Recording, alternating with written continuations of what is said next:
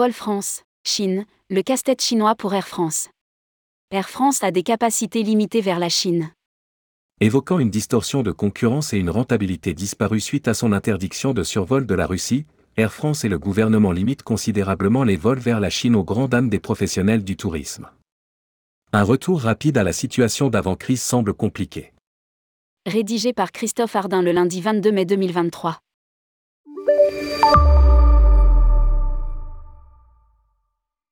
Les plus âgés d'entre nous se rappellent peut-être du film de Jean-Yann Les Chinois à Paris.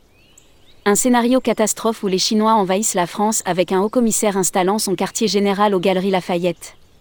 50 ans plus tard, Nicolas Houzé, directeur général des Galeries Lafayette, mec des prodigues touristes chinois à Paris, était un des signataires d'une lettre adressée à Emmanuel Macron avant son voyage en Chine pour plaider le retour des touristes en provenance de l'Empire céleste.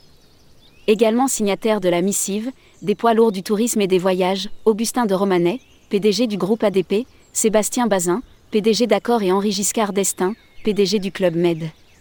À l'origine de cette inquiétude de ne pas revoir dans les semaines qui viennent les touristes chinois, la suspension de l'accord bilatéral sino-français signé en mars 2017 et prévoyant pratiquement la mise en place progressive d'un pont aérien entre les deux pays. Vol France, Chine, un peu d'histoire. C'est en fait en 1966 qu'un premier accord bilatéral avait été signé. En mars 2017, l'accord avait été renégocié pour permettre une montée en cadence en passant de 50 vols par semaine et par pavillon à 126 en 2020. À l'époque, l'aérien français envisageait avec gourmandise une Chine de plus en plus ouverte, dans un espace aérien serein entre les deux continents. Air France s'apprêtait d'ailleurs à avoir une concurrence française avec deux opérateurs, Aigle Azur et XL Airways, qui avaient obtenu des droits de trafic. Tout semblait donc bien parti à l'époque, cependant et fort opportunément, une clause du traité prévoyait sa suspension en cas de fermeture de l'espace aérien russe. Sage intuition puisqu'avec le déclenchement de la guerre en Ukraine on en est là aujourd'hui. Un temps de vol rallongé. Quelles sont les contraintes, pour les compagnies, d'un espace aérien russe fermé? Un temps de vol rallongé de deux heures minimum. L'ellipse classique avec un vol qui monte vers la Sibérie pour redescendre vers la Chine n'est plus possible il faut désormais effectuer une longue ligne droite, passer au-dessus de la Turquie pour éviter l'Ukraine et continuer tout droit. Le temps de vol se voit donc considérablement rallongé, augmentant fortement la consommation de carburant et donc le coût du vol. De plus, et cela est moins évoqué, le temps de vol très rallongé ne va plus permettre aux équipages d'effectuer l'aller-retour en 24 heures obligeant la compagnie à programmer beaucoup plus de navigants qu'avant pour un même nombre de rotations. Mais pour les compagnies chinoises, l'espace aérien reste ouvert, créant de fait une distorsion de concurrence évidente aggravée par l'impossibilité pour Air France de vendre des sièges sur les compagnies chinoises avec lesquelles elle est en partage de code. Une manne qui s'est tarie. Une situation qui n'est pas du goût de Benjamin Smith, le PDG d'Air France, KLM et des autorités françaises représentées par la DGAC, Direction générale de l'aviation civile. L'objectif est clair, ne pas laisser les compagnies chinoises dominer le marché grâce aux conditions plus favorables que permet le survol de la Russie. En limitant le nombre de vols pour le moment, le prix des billets reste très élevé et garantit la rentabilité des vols pour Air France. Une montée en cadence de part et d'autre devra se faire en négociant. Conséquence, le retour des Chinois se fait pour l'instant au compte-gouttes.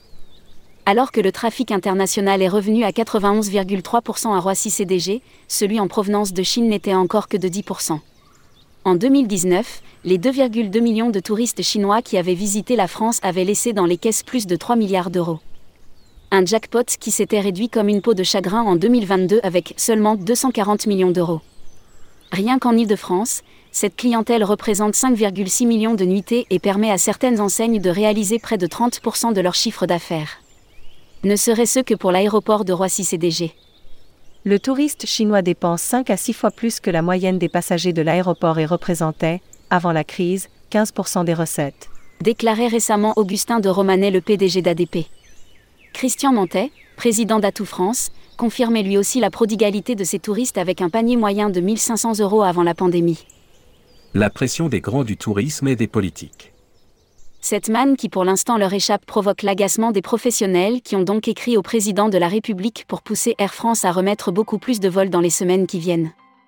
Valérie Pécresse, présidente de la région Île-de-France, a elle aussi mêlé sa voix aux professionnels avec un courrier à Elisabeth Borne pour sommer Air France et l'exécutif d'augmenter les fréquences. On comprend bien les inquiétudes, mais Air France, comme tous ces grands groupes privés de l'industrie touristique, n'a pas vocation à vendre ses services ou ses produits à perte. En novembre dernier, quand le métro parisien peinait à remettre en service assez de capacité, Madame Pécresse s'était fâchée avec un courrier ferme à la RATP pour que l'entreprise prenne immédiatement les mesures nécessaires pour rétablir un trafic régulier dans le métro parisien avec de meilleures fréquences de rame. À moins de vouloir nationaliser Air France pour lui donner le même statut que la RATP, ce n'est pas tout à fait comme cela que ça marche avec la compagnie française. Taxer les compagnies chinoises? Il faudra bien cependant remonter les cadences vers la Chine.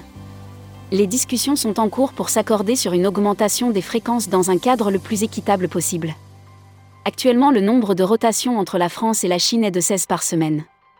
À compter du 10 juin, les droits attribuables seront de 50 par semaine, la moitié du trafic de l'été 2019. Les négociations actuelles pour une remontée des fréquences pourraient aboutir selon la DGAC à ce que les Français et les Chinois se partagent une quarantaine de rotations hebdomadaires. Air France pourrait, dans cette perspective et à partir du mois de juillet, opérer vers Pékin et Shanghai un vol quotidien au départ de Roissy CDG avec en plus une desserte quotidienne vers Hong Kong, qui fait l'objet d'un accord indépendant.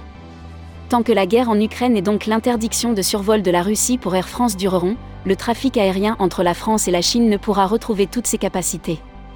Si la situation devait durer, comment empêcher cette évidente distorsion? Comment remettre sur un pied d'égalité Air France et les compagnies chinoises? Aux États-Unis qui sont confrontés au même problème, le Financial Times rapporte que des responsables américains auraient proposé d'accorder aux compagnies aériennes chinoises le même nombre de vols hebdomadaires entre les deux pays que les transporteurs américains, à condition qu'elles acceptent de ne pas survoler la Russie. À Paris et selon certaines sources proches du dossier, on souhaiterait que tant que cette situation perdure, le président Emmanuel Macron instaure des taxes ou d'autres mesures qui créeraient une base de coûts similaire entre Air France et les compagnies aériennes chinoises. Affaire à suivre. Publié par Christophe Hardin. Journaliste Airmag, tourmag.com.